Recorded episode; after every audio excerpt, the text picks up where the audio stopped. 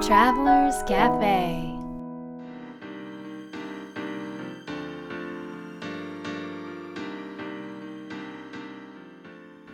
ライフトラベラーズカフェへようこそ松田美弘です。若菜です。今回は久しぶりにニューヨークに来ています。久しぶりだね。3, 3年ぶりなんだってね。その後って来てなかったんだっけ？思い出せないんだけどな。まあでも3年ぶりですかね、うん。はい。どうですか？ニューヨークは。ニューヨークはね、うん。あのーなんだろう。今回えっ、とちょっとセントラルパークマンハッタンだけではなくて少し離れたところに、うん。あのー滞在先を借りてお家を借りてね。お家を借りて、うん。えっと住んでたんですね。う、んうんなんです。なのでマンハッタンの暮らしとそうじゃない街の暮らしうん。うんをなんだろう体験してうん。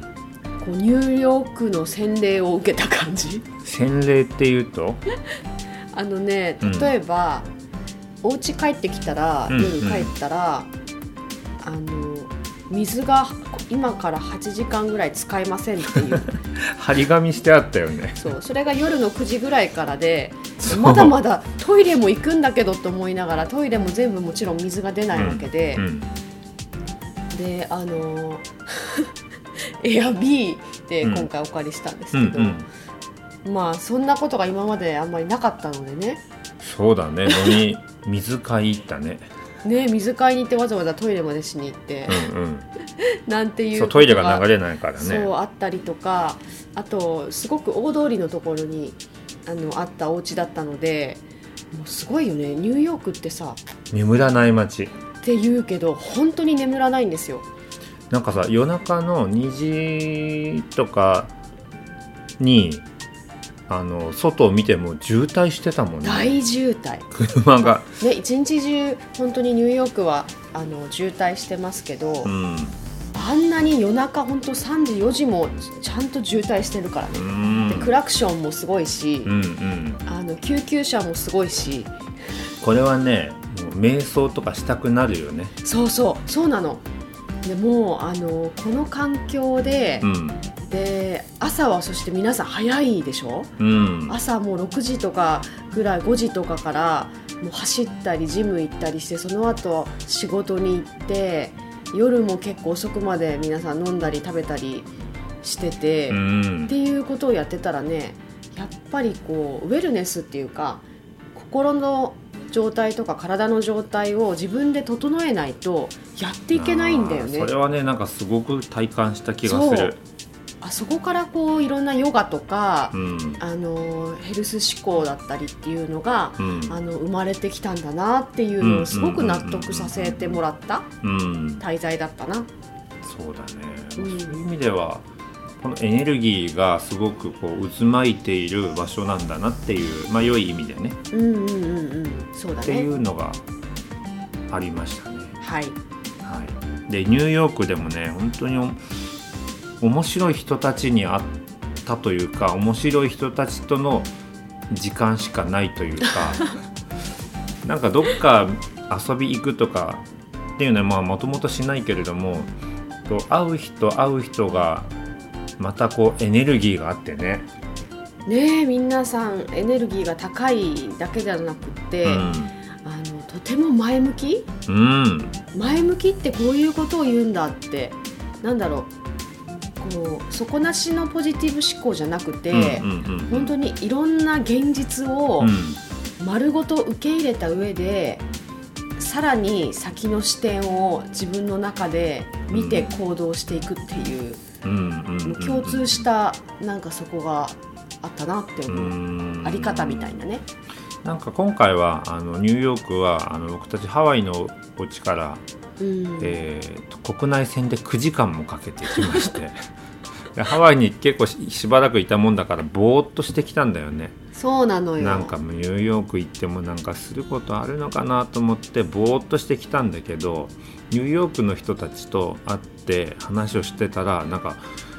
僕もやる気になやる気を出さなきゃみたいな感じになってきて。そう。それがやっぱ不思議だな。そうだね、うん。なんか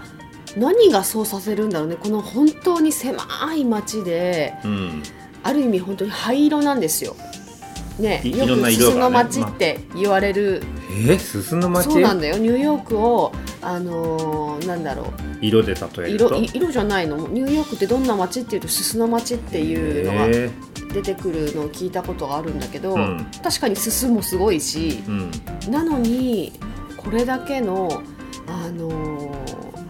ハイエネルギーな人たち、そしてすごくこう芸術性だったり、うん。ビジネスにおいても、あのー素晴らしい方たちがうん集まってくる街っていうのはうんうんうん。や本当に不思議なエネルギーが流れているなと思う。っぱこういう街ではデトックスが必要ですね。本当だね。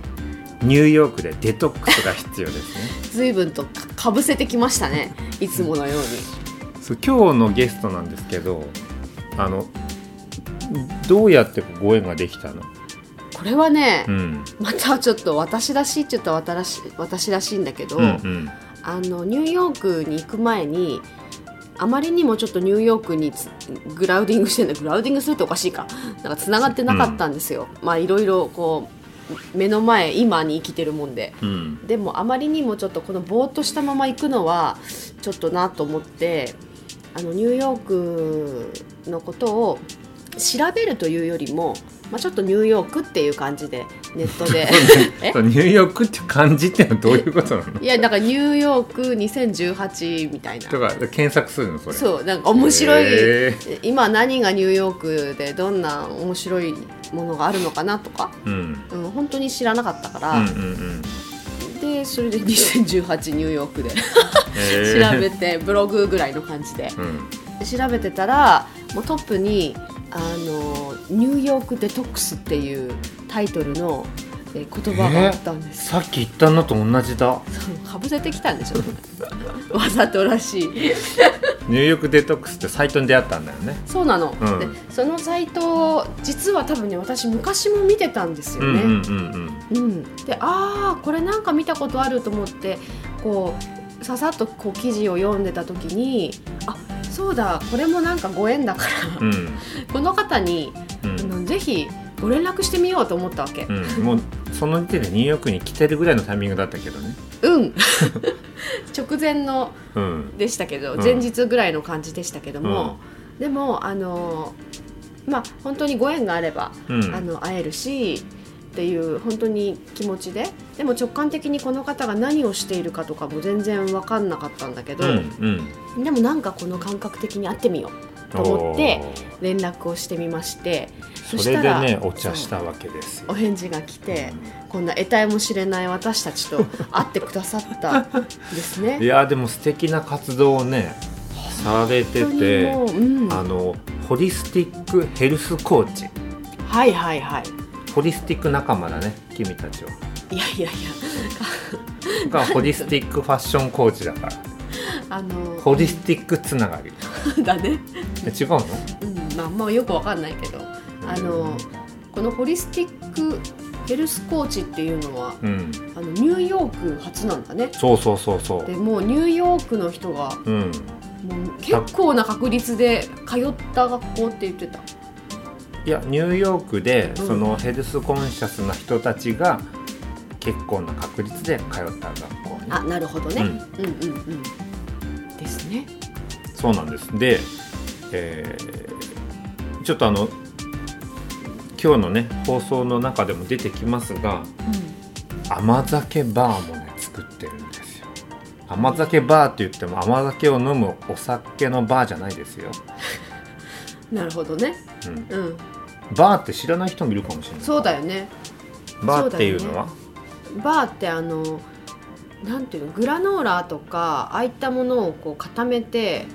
なんかコーティングしてうんたあのなんか棒状のスナックで日本でも今あのたくさんあるんじゃないですか、だいぶね。それです朝ね食代わりに食べたり、うん。おやつ代わりに食べたりする。それがねあのアメリカは、うん本当どこのスーパーに行ってもこれはヘルススーパーに行っても普通のスーパーに行っても棚の端から端までバーなんだよね。へえそんなにいっぱいあるの？ものすごい種類ですよ。へえ。え日本ではそんなにないの？ない。そんなにない。うーんあまあバーを食べる習慣がまだないのかな。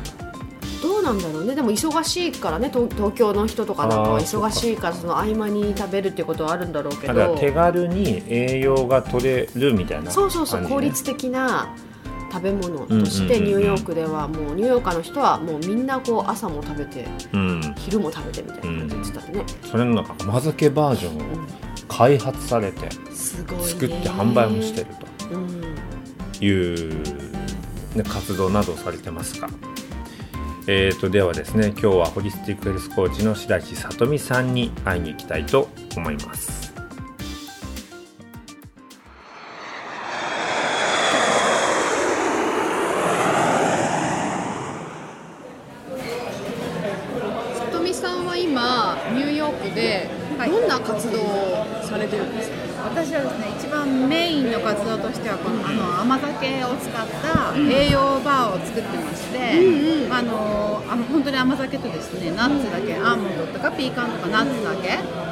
ぎとか何も使わないで、こうあの栄養バーを作って、はい。それを売るっていうのが一つと、はい。あとはですねそのホリスティックヘルスコーチっていう活動をしてまして、あのホリスティックヘルスっていうのはですね、あのまあ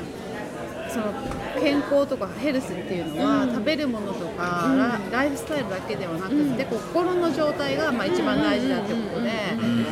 あのまあ、人間関係とか高い精神性だったりとかやりがいのある仕事とか、人生の目的とか、まあ、そういうのが一番大事にプライマリーとしてあって、そのそれをサポートするものとして、健康な食生活とか良質な睡眠とか、うん、あと運動とか、そういうのがセカンダリーであるっていう考え方なんですね。なんでそのえコーチとしてはもうその全部をこうカバーして、なんかそのクライアントさん一人一人に合わせた、その必要なものをこうサポートしていくっていう感じのその、あのまあ、資格がニューヨークですごい人気で結構あのもうここ数年ぐらいみんな取ってる子が増えてきてるんです例えばヨガの先生だったりとかあのそういう人をこう一緒に取ってこうなんていうんですか？あのそ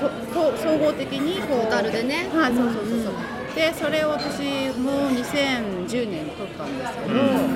で、それ最近日本の人もあの興味ある方が増えてきたので、まあそれスクールにご紹介したりとか、まああとクライアントさんにをサポートしたりとか、あと最近始めたのそのヘルスコーチさん向けのこうビジネスコーチングみたいな感じで、あのどういうふうに自分をこうなんていうんですかね、まあ、あのブログ書いたりとか、まあ、SNS もそうなんですけど、まあ、どういうふうにこう自分をこう表現してその自分が一番こうぴったりくるクライアントさんにリーチするかとか、まあ、そういう感じのあのコーチングもしてたりとかしてます。すごいなんかこれでしょ甘酒バこれです。これって見えないけどー見えない今食べたけどね。すごい美味しい。甘酒。甘酒そのものですね。そうですよね。で噛めば噛むほど甘酒なんですよ。あの水分が飛んでる分味がすごいこうギュッと凝縮されてうんうんうん。るんですね。作ったのがすごいね。これはどうしてこのバーを作ろうと思ったんですか？これはですね、私あの甘酒まあすごい好きで食べてて、でちょうど出産娘を出産した2013年だったんですけど、その後まあお友達が遊びに来てくれて。で私すごいあの特に出産後甘酒が食べたくなったんで作って食べたんですね、はい。そしたらみんなお友達がなんか最肌の調子がいいって久しぶりに会ったら、何してるんだ何の化粧品使ってるんだって聞かれたんで、何も変えてなかったんですけど、あそういえばこれ食べてるなと思って、うんうんこれはお通じもいいしなんか体調もいいし、でみんなにこう来た人に食べさせてたらすごい気にみんな、まあ、アメリカ人だったんですけどみんなこれ美味しい。ヨーグルトと一緒に私食べてたんですよその時甘酒を入れてヨーグルト甘酒。ヨー。グルト甘酒へそしたらそれが美味しいって言って言われたんで、あこれなんかもしかしてそんなに気に入ってくれるんだったらビジネスになるかなって言ったらまあその一人の友人がなるなるって一緒にやろうって話なんですよでお知り合いのお店に持ってったり、まあ、近所のスーパーに持ってったり、これどうですか？って言って、であの初めは甘酒の状態で持ってったんですけど、こうヨーグルトにパフェにしたりとか、見た目が良くないし日持ちしないしあんまり反応がそんなに良くなかったんですよ。でやっぱりあんま見たこと馴染みがアメリカ人ってあんま馴染みがないものに結構コンサバティブなんですよ。あの結構こうニューヨーカーって意外とこう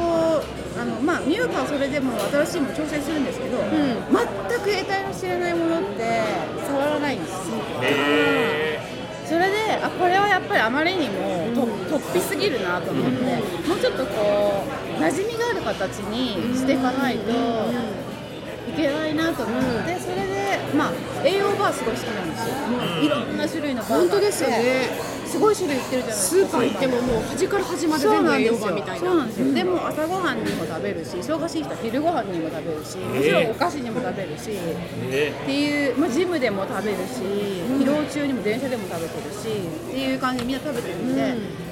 あバーにしたらいいどうかなと思ってでいろいろやってた。らそれで、まあ、できるだけこういろんな添加物とかももちろん使わずにどうやったらできるかいろいろやってたらこうでもなんか普通普通の、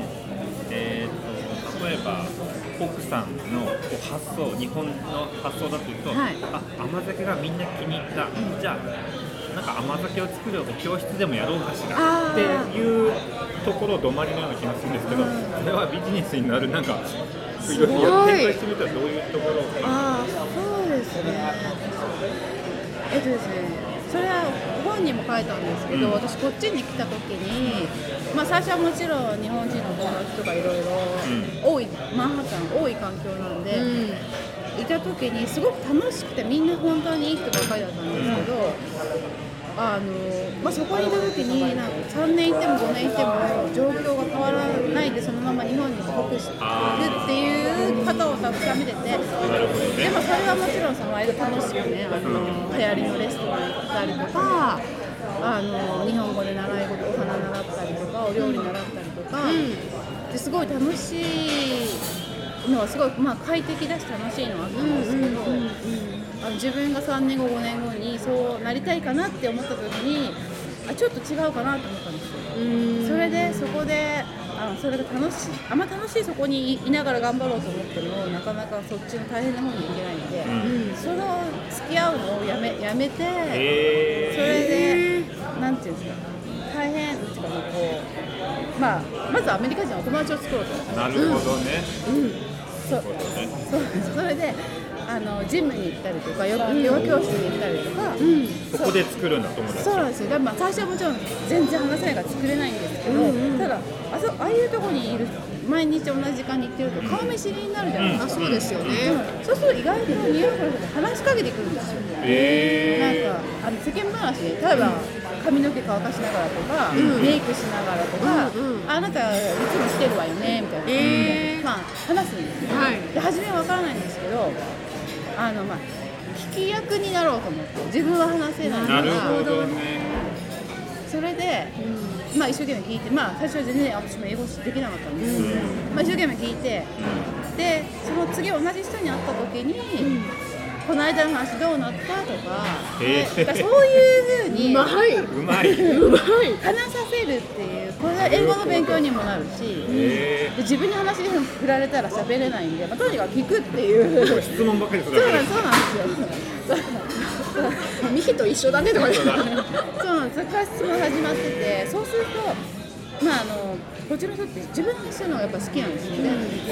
人が話してるのを聞いてると、どっちも聞いてないことよくあるんですよ。自分のことばっかり言ってて、相手の話パッて言われたけど、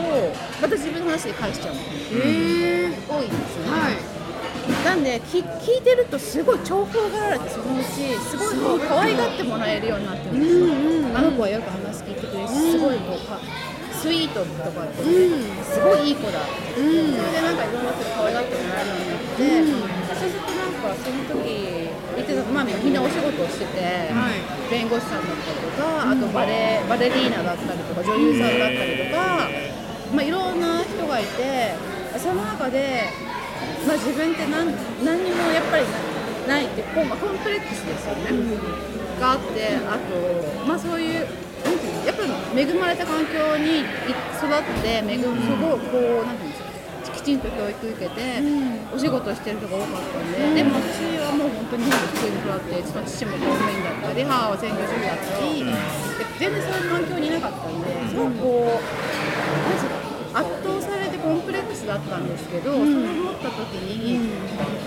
あのこの人たちって生活のために仕事するとか,、なんかそういうこと考えなくていいんだなって思ったんですよ。あなんでーなんかまあ私が一番仲良くなった女の子はイタリア人になったんですけど、まあ、すごくこう裕福な家庭に育って、でコロンビア大学であの博士博士号を取ってて全部親からサポートしてもらってて、っていう環境だったんですね。あでこの子は本当にあの仕事生活のためにどういう仕事をしなきゃいけないとか考えずに好きなことだけ追求できるんだなって思ったんですよ、その時すごい羨ましいなって思ったんですけど、まあ、そういうふうに自分が育ってきた環境とは全然違うなと思ってその時にあでもこの子みたいに考えることはできるんだな。と思って例えば今全然こうお金のこと心配しないで、何でもできるとしたら、何やりたいとか、まあ、そういうふうにか自分で考え方を変えることはできるんだなと思ってその時そこからなんかこう考え方を変えるっていうこう練習を始めたんですよ、その人たちみたいに考えてみるみたいな、こう自分が育ってきたとか何もしてこなかったとか、学んでこなかったとかそういうのは一旦置いといて、今ここでこう考え方をちょっと真似してみるとか、どういうふうに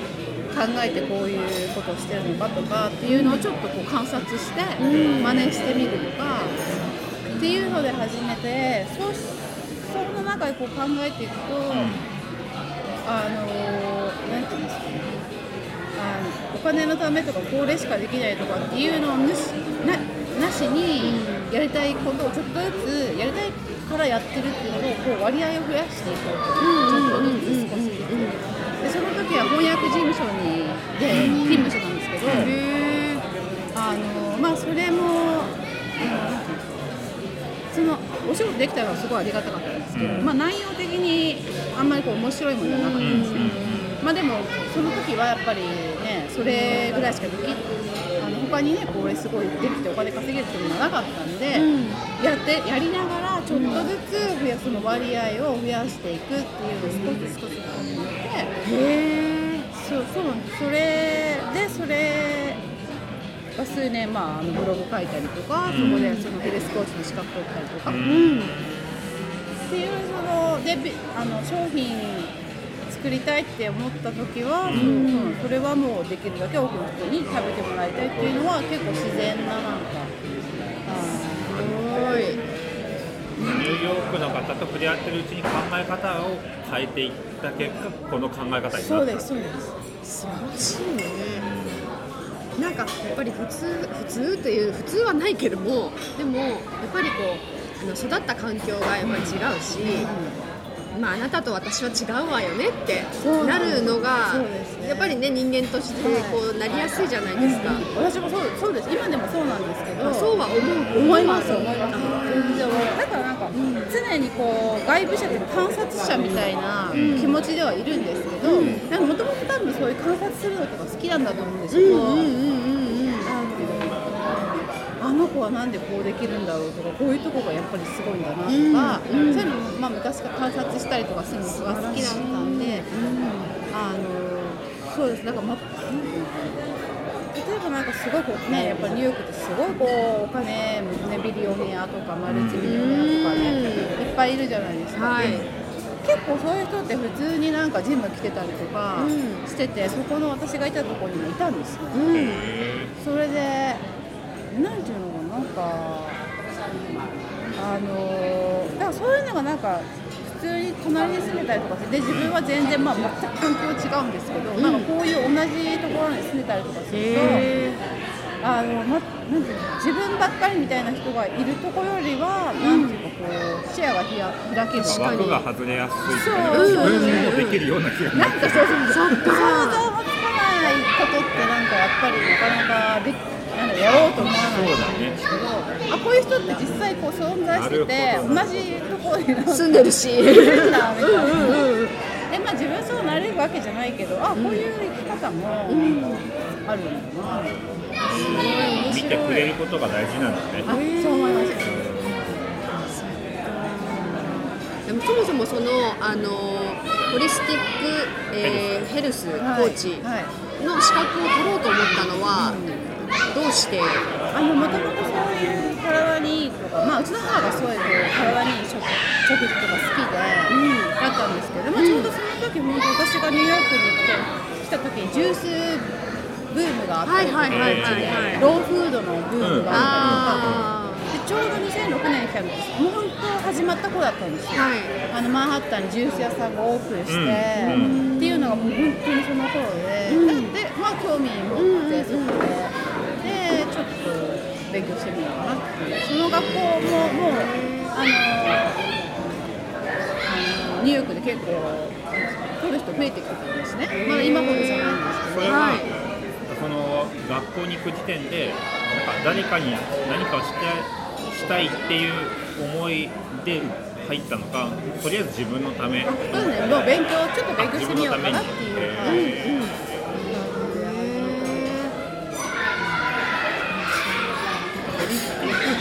っていうのはどういう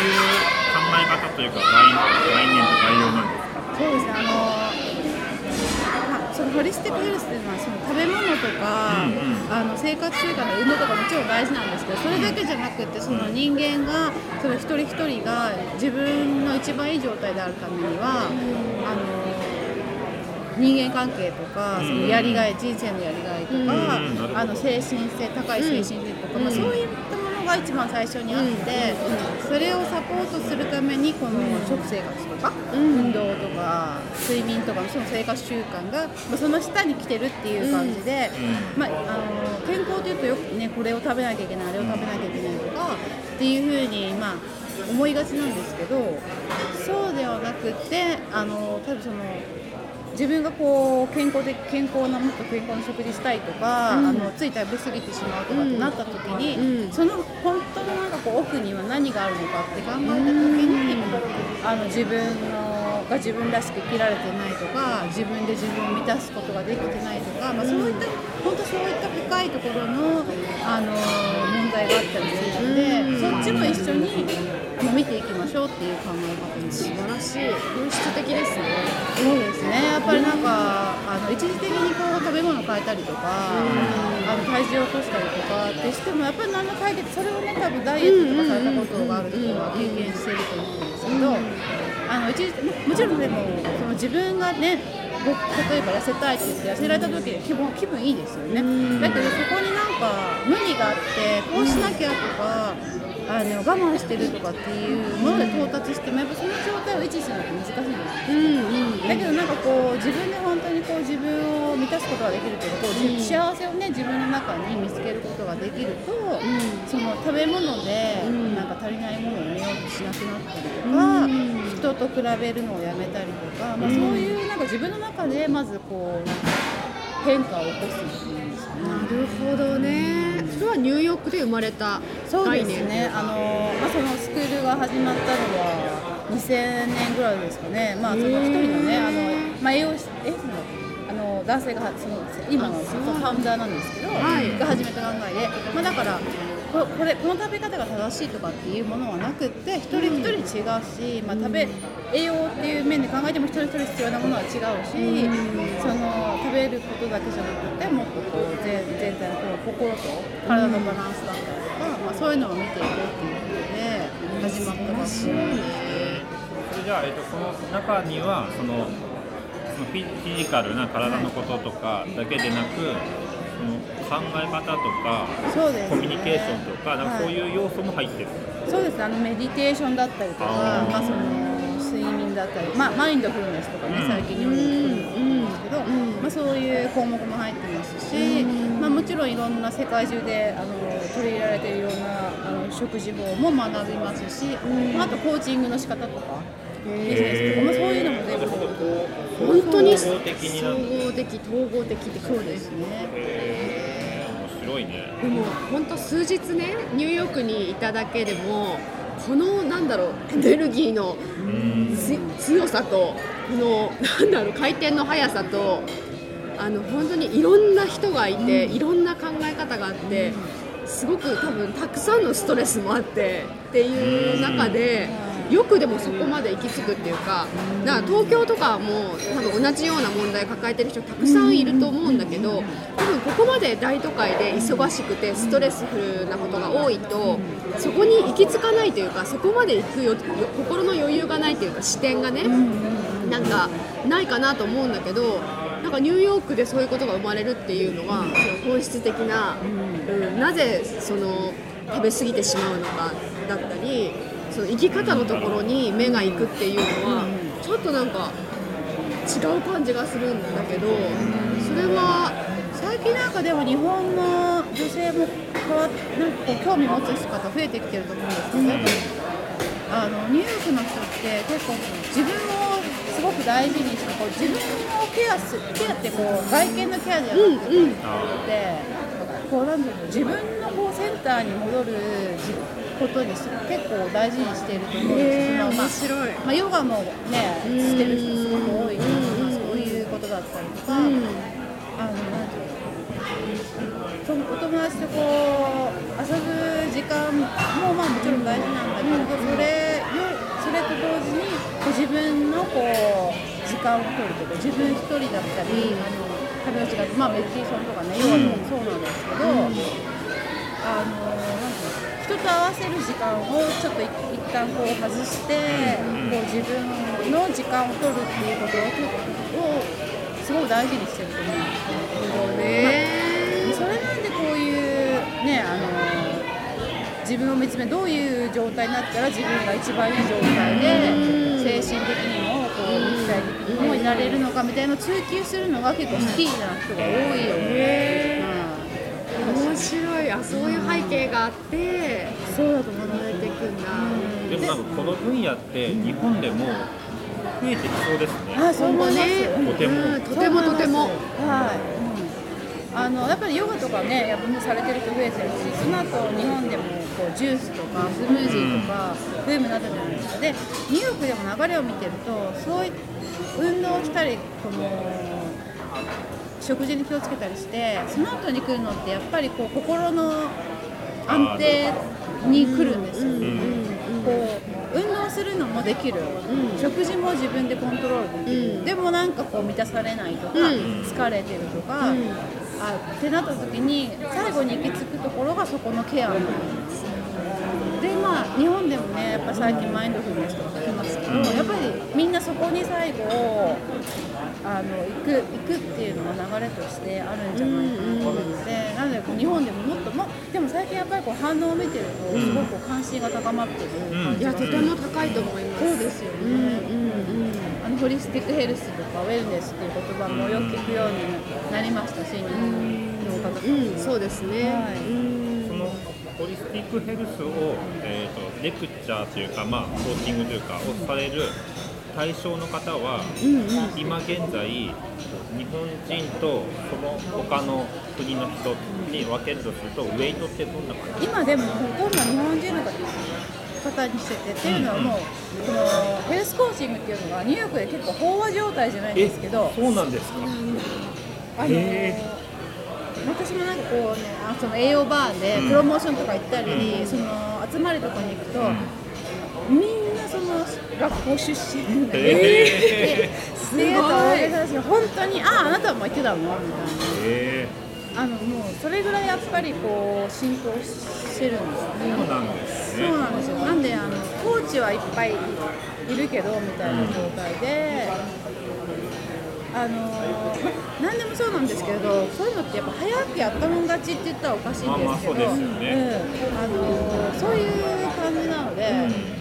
あのニューヨークの、まあ、ニューヨークでの活動はこの甘酒バーを売るっていうのをメインにしてましてあんまりヘルスコーチの活動はそんなしてないんですよっていうのはやっぱそんな需要をもう感じなくななってるので、まあ、日本の方がまだあの新しく、こう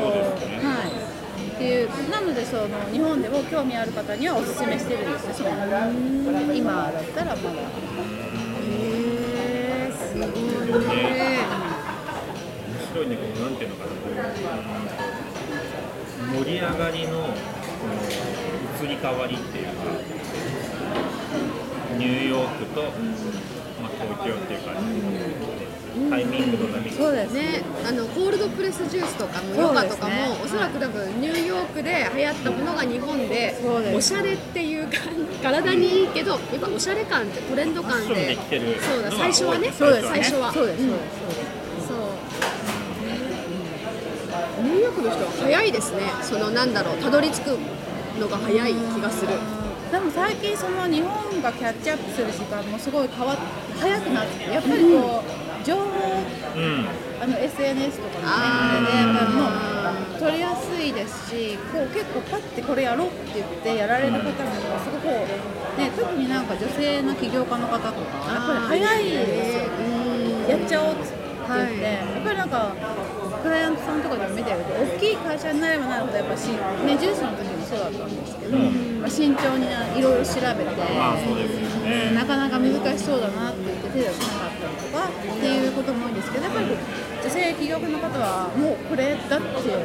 思ったからやっちゃおうって言って、まあでもそれでもずっとやってらっしゃる方多いですし。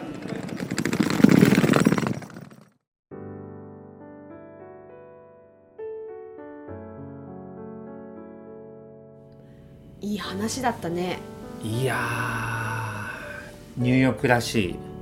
うん。い良い話でした、うんうんうん。ミヒははい。どんなところが良かったですか？僕はうーんこう何かを始めていくときにこうやりたいからやっているっていう時間の割合をこう少しずつ増やしていくっていうところがまあなるほどなと思いましたね。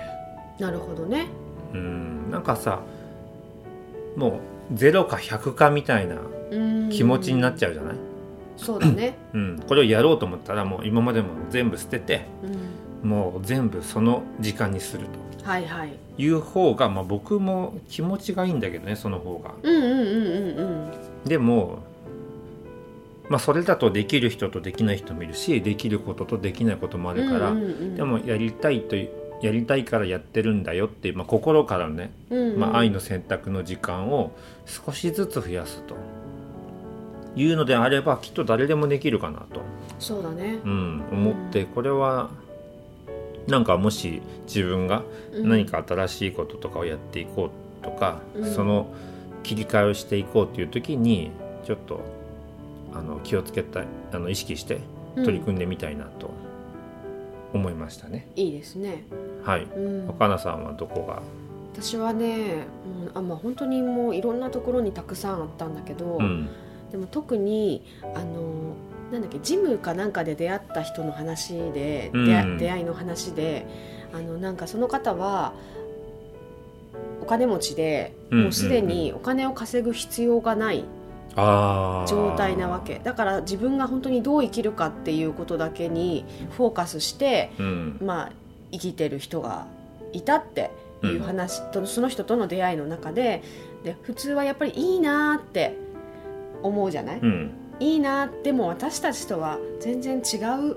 環境で育っているから、うん。それは無理だよね私たちは全然違うわよねってうん。なると思うんだけうど、んうん。もうそうじゃなくってなんかそうじゃないか。そうは思ったとしても、うん。その先にじゃあでも自分自身あの環境は違ったとしてももしなんかこの立場だったらどんなこと今やるかなとかどんな風に生きるかなっていう風にその人みたいにこう考えるという考え方をこうなんかね変えてうん。こうあ自分に取り入れていくというかねその全然違った生き方だったりっていうのを取り入れていったりとか、うん。いいなという思う羨望の気持ちをうん。嫉妬とかもしくは自己否定にあのなんだ使うんじゃなくって、うん。あの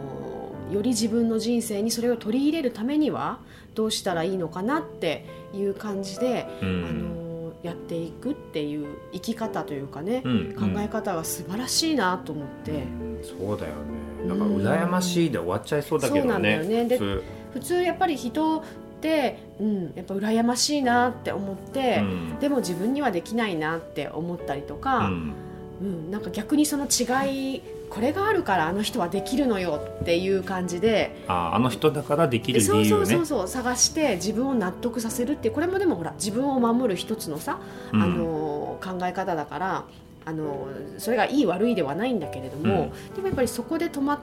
るんじゃなくってその目の前にこうあったこととかそので自分が心が動いたことをなんか自分の人生を豊かにするためのなんかヒントだったりメッセージだったり、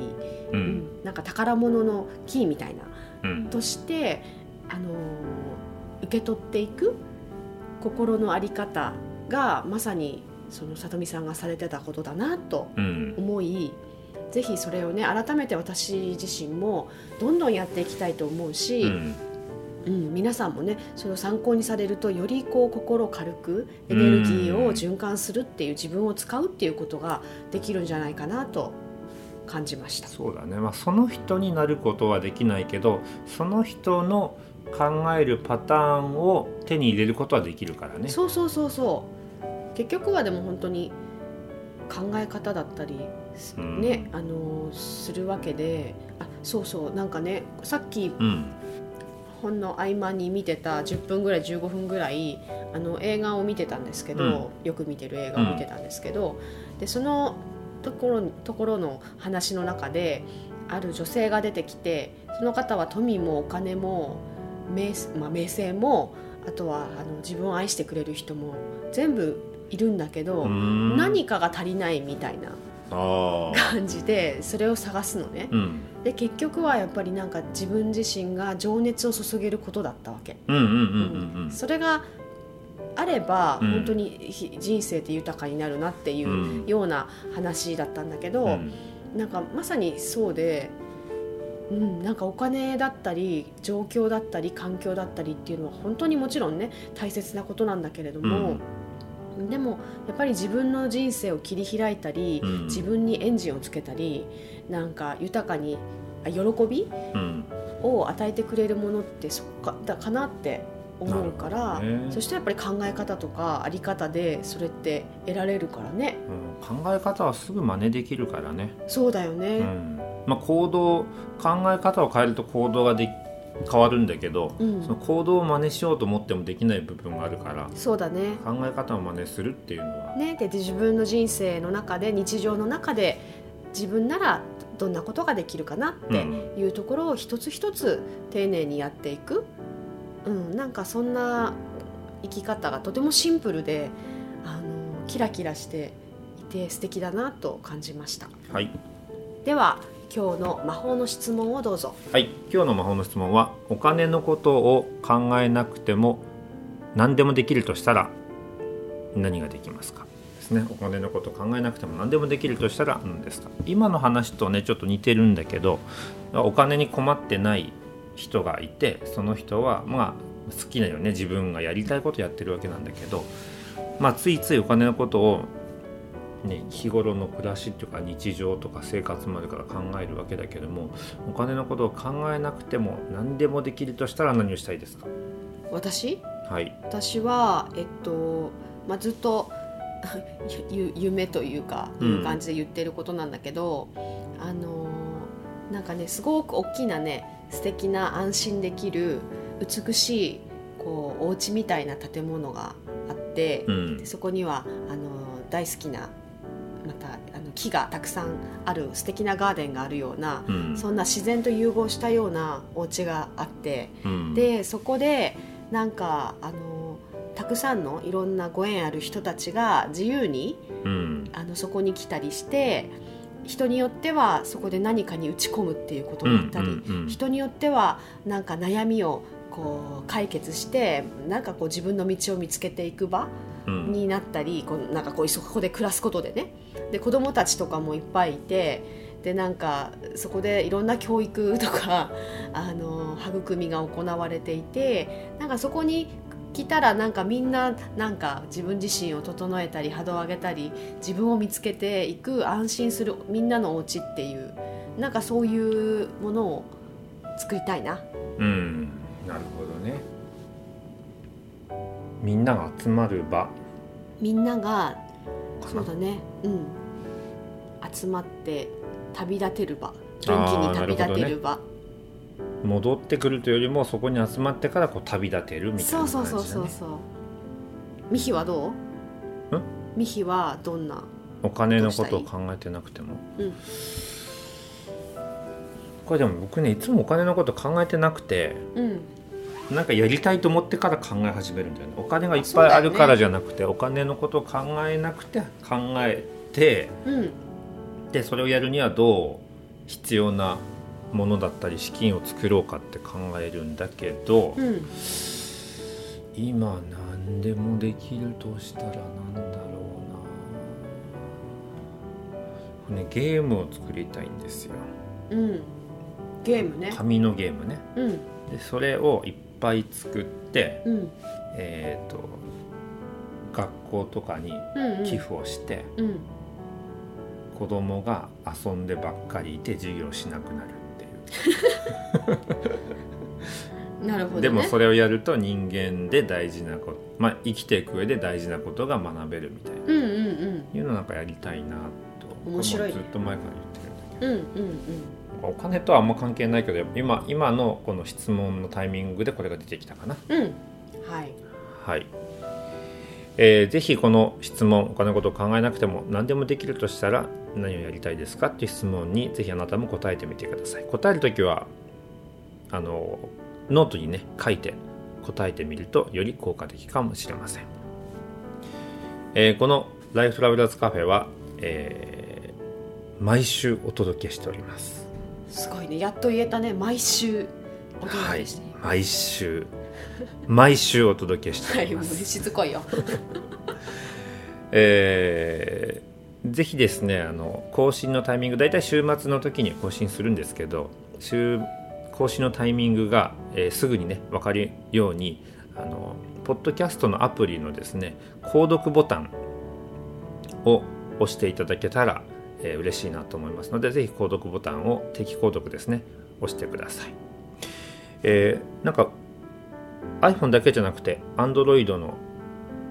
アプリもポッドキャストも出たようなので、あそうなんだね、うん、よりたくさんの人にね、えーはい。聞いていただけるかなと思います、えー次回もですね里見さんのお話なんですがうん、次回の話も面白いですよ。次回の話はより聞いてほしいですね、ああそうだね。うん、日本人のあ方に。確かに確かに。ぜひ聞いてほしい、うんうんうん。なので、えーぜひ来週も楽しみにしていってください。それでは良い週末を。